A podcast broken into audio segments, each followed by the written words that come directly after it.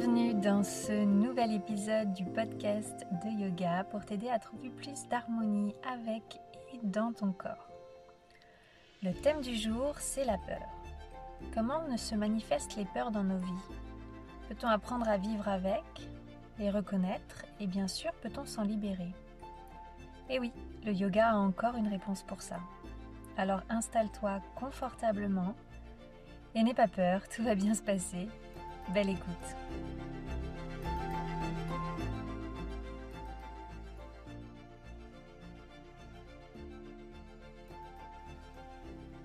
Incarne ton corps, c'est le podcast qui t'aide à te reconnecter à ton corps et t'encourage à vivre en harmonie avec tes complexes. Je m'appelle Priscilla, je suis professeure de yoga, entrepreneuse et je suis également sur le chemin du renouveau. Je permets aux femmes qui ont vu leur corps se transformer avec le temps ou subitement de poser un nouveau regard sur elles et renouer avec leur puissance grâce au yoga. Je me donne pour mission de t'aider à prendre soin de toi grâce au yoga pour révéler tout ton potentiel et rayonner. Ensemble, agrandissons ce cercle de femmes lumineuses et réconcilions-nous avec l'incroyable véhicule qui nous permet d'expérimenter la vie.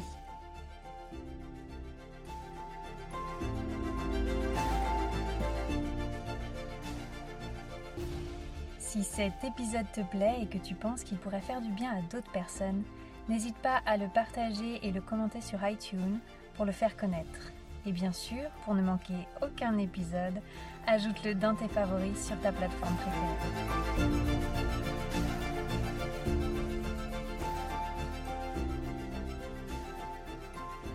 Hello hello, je suis très contente de te retrouver en ce jeudi matin. J'espère que tout va bien chez toi.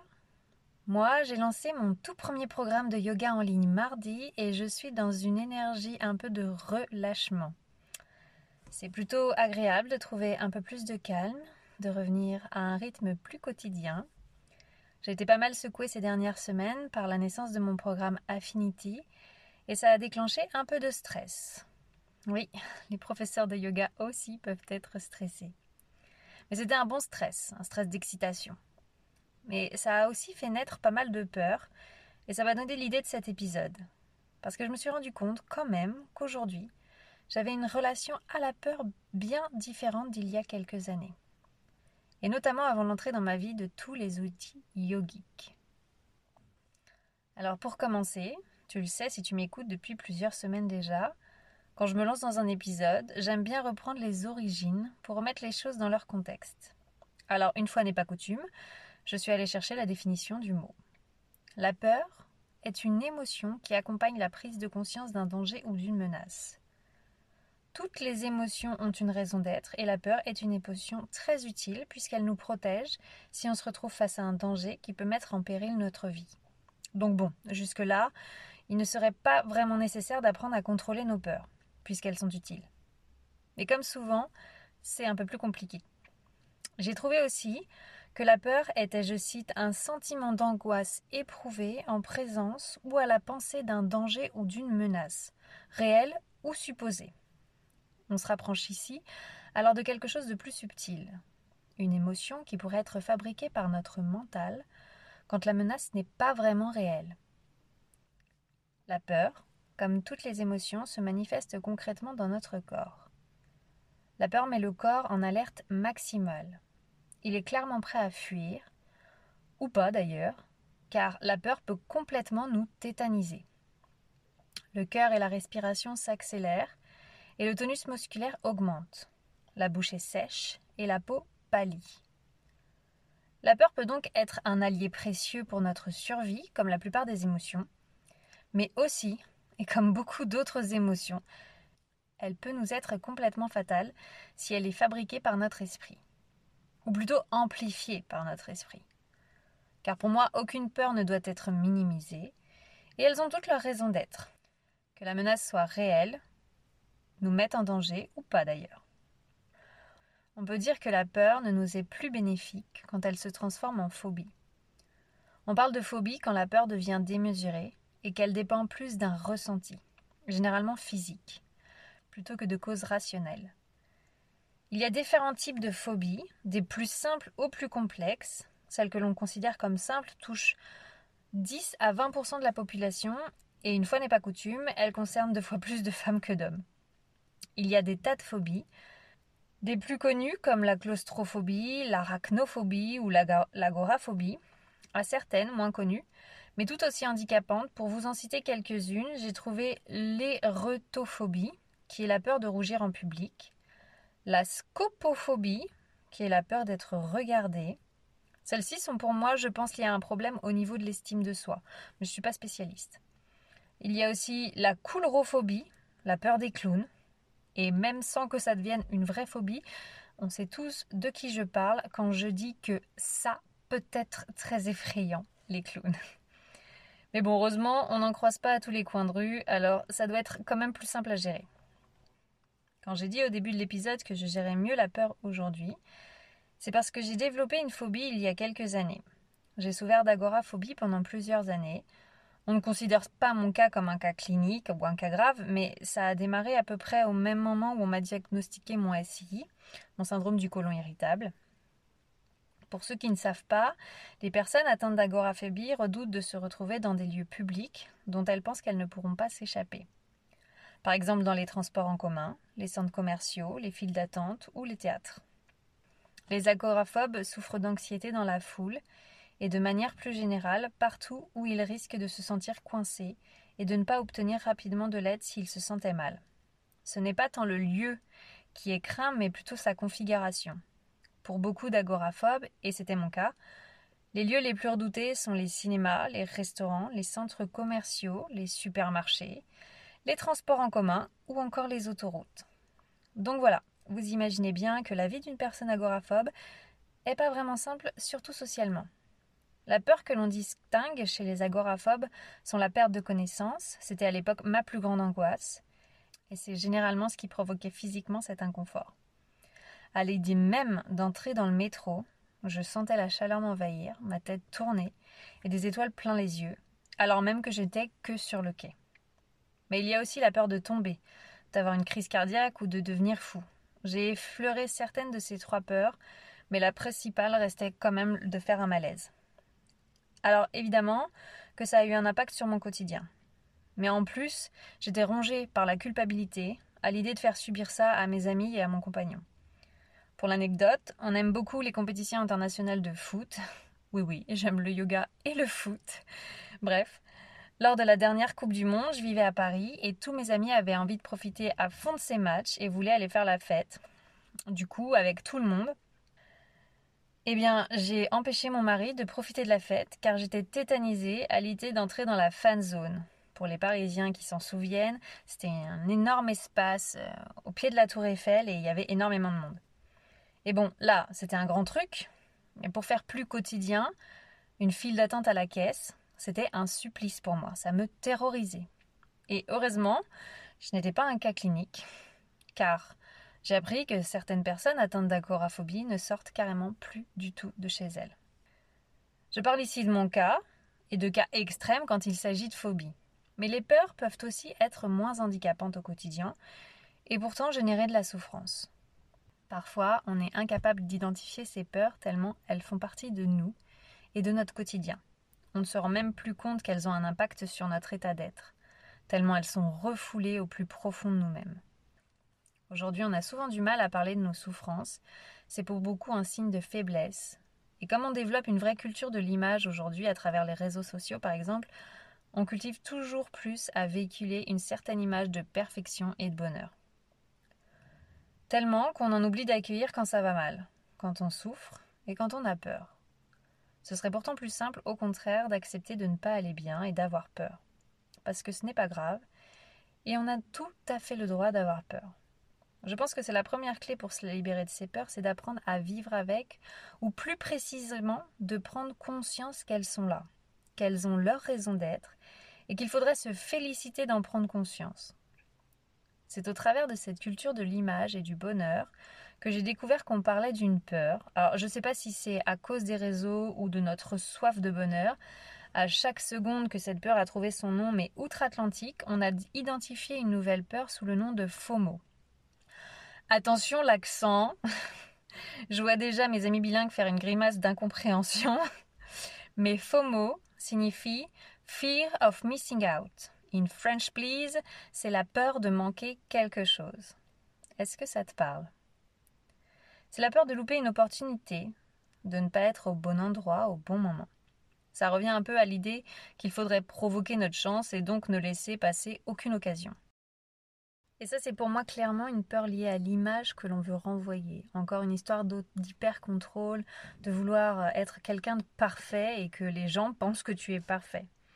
Par exemple, ne pas aller à cette soirée parce que ce serait peut-être louper la soirée de l'année alors que tu es crevé, que tu as du mal à récupérer.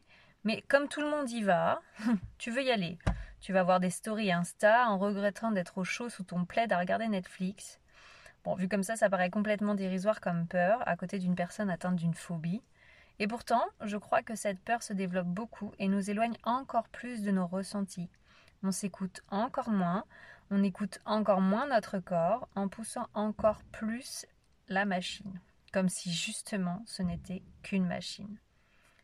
Et donc on développe encore plus de stress. Et j'extrapole un peu, mais on s'éomène toujours moins d'écoute et toujours plus de stress. Alors si tu penses que FOMO fait partie de ta vie, mais que tu ne vois pas le problème, n'oublie pas qu'écouter le moindre petit signal que ton corps t'envoie peut faire éviter le vase de déborder. Et je sais de quoi je parle. La soirée de l'année n'aura certainement plus d'importance au virage d'une dépression ou d'un burn-out. Alors, comment faire pour se libérer de ces peurs? Le yoga nous apporte quelques pistes, comme souvent. Dans le chapitre 2 des Yoga Sutras, Patanjali énumère différentes causes d'affliction, les kleshas, qu'on pourrait grossièrement assimiler à des peurs. C'est toujours un peu plus complexe que ça, mais bon, la philosophie du yoga nécessite plus que 20 minutes d'épisode de podcast pour la compréhension des concepts. Donc, je fais volontairement des raccourcis pour revenir à notre sujet. Alors, les kleshas sont des angoisses qui nous empêchent d'atteindre la libération, moksha ou le nirvana. Parmi ces kleshas, il y a Abhinivesha, ou notre peur à tous en tant qu'être humain, enfin je crois, c'est la peur de mourir. Les outils du yoga, comme la méditation, les pranayama, fournissent des méthodes pour surmonter les Abhinivesha. Comme on l'a vu précédemment, nous sommes pratiquement tous confrontés à toutes sortes de peurs, sauf les personnes atteintes de la maladie d'Urbakvit, mais c'est encore une autre histoire. Des peurs les plus courantes aux plus handicapantes, certaines nous paralysent. D'autres peuvent être surmontées plus ou moins facilement. Quoi qu'il arrive, elles sont toutes égales et ont toutes une raison d'être. Mais peu importe la peur et ce à quoi elle est liée, si on ressent le besoin de s'en libérer, le yoga peut nous aider à limiter les effets de nos peurs sur notre corps et sur notre mental. Alors concrètement, comment ça s'applique au quotidien Le plus accessible pour démarrer, c'est bien sûr la pratique des asanas, les postures, et des pranayama, le contrôle du souffle. Le but recherché est l'apaisement physique, et comme souvent, le plus difficile à surmonter quand on est soumis à une peur, c'est le chemin le plus rapide. C'est à travers la pratique du yoga que l'on peut calmer notre mental, pour observer et accueillir nos peurs, et apprendre à y faire face. Conscientiser que nos émotions font partie de nous, mais qu'elles ne nous définissent pas. Nous pouvons les accueillir et les laisser partir quand on fait le calme à l'intérieur de soi. Et en pratique, ça se traduit par redescendre dans le corps. Sur le tapis, il y a des postures très efficaces comme le cobra Bhujangasana, l'arc Dhanurasana ou les guerriers pour activer la confiance en soi. Et si les peurs nous envahissent quand on ne peut pas déployer son tapis, il suffit juste de revenir aux sensations. Par exemple, quand tu sens la peur t'envahir, tu peux prendre tu peux prendre conscience du contact de tes pieds avec la terre, ressentir ce contact avec le sol et se concentrer sur cette sensation en marchant. Rester focus sur ton corps pour oublier le reste. Ensuite, redoutablement efficace, Samavriti Pranayama ou la respiration en carré. Plus connue aujourd'hui comme la cohérence cardiaque, elle est très simple et accessible où que tu sois. Tu inspires lentement sur six temps. Tu retiens ton souffle poumon plein sur six temps. Et tu expires sur 6 et retiens poumon vide sur 6. À répéter pendant plusieurs minutes jusqu'à ce que tu ressentes le calme s'installer. Si tu n'as jamais fait Samavriti et que 6 temps c'est trop long, tu peux faire uniquement 4 temps ou même 2 si tu sens que l'angoisse est vraiment puissante. Ensuite, tu peux pratiquer la méditation. Dans les sutras, on nous enseigne que notre peur est liée à avidya, notre ignorance. Généralement, notre peur vient d'une crainte du futur, d'une anticipation d'un danger ou d'une menace, alors que pourtant on ignore bien ce qui va se passer dans le futur. La solution alors réside tout simplement dans l'instant présent. Quand on laisse derrière nous nos peurs du passé et qu'on n'anticipe pas celles à venir, on prend conscience que cette peur qui réside là est uniquement une projection, dans un moment qui n'existe plus ou pas encore. On prend alors conscience qu'on peut vaincre ses peurs quand on ne se projette plus et qu'on vit dans l'instant présent. Et la méditation est l'outil de prédilection pour revenir à chaque instant à l'ici et maintenant. Les deux dernières prises de conscience à faire pour se libérer de ses peurs sont Veragya, traduit par l'audace. Cette audace d'accepter la vie comme elle vient, en lâchant prise sur ce que l'on ne peut plus changer et en accueillant tout ce que l'on ne maîtrise pas. C'est pas facile. Lâcher prise demande de la patience et de la pratique. Mais en commençant par des petites tâches, tu prendras l'habitude et il te sera plus simple de laisser tes peurs venir et repartir sans essayer de les combattre ou de les refouler. Et la deuxième chose, c'est d'avoir confiance. Sada. La confiance qui réside en toi de pouvoir relâcher ses peurs et toute la souffrance qu'elles provoquent. Tu l'as compris, quelles que soient tes peurs, qu'elles te paraissent insignifiantes ou qu'elles te fassent subir de la détresse au quotidien, elles ont toujours une raison d'être, et tu peux t'en libérer.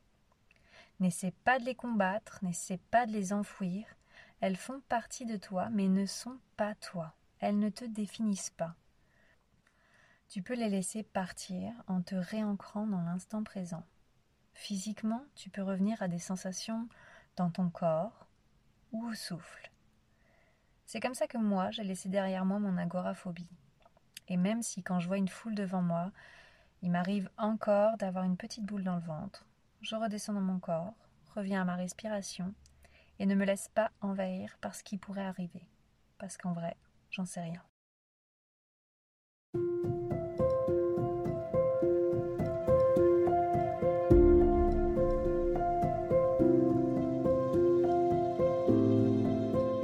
J'espère que cet épisode t'a plu. On se retrouve la semaine prochaine pour un nouvel épisode. D'ici là, prends du temps pour toi, pour retrouver le calme et t'éloigner de tes peurs. Namasté.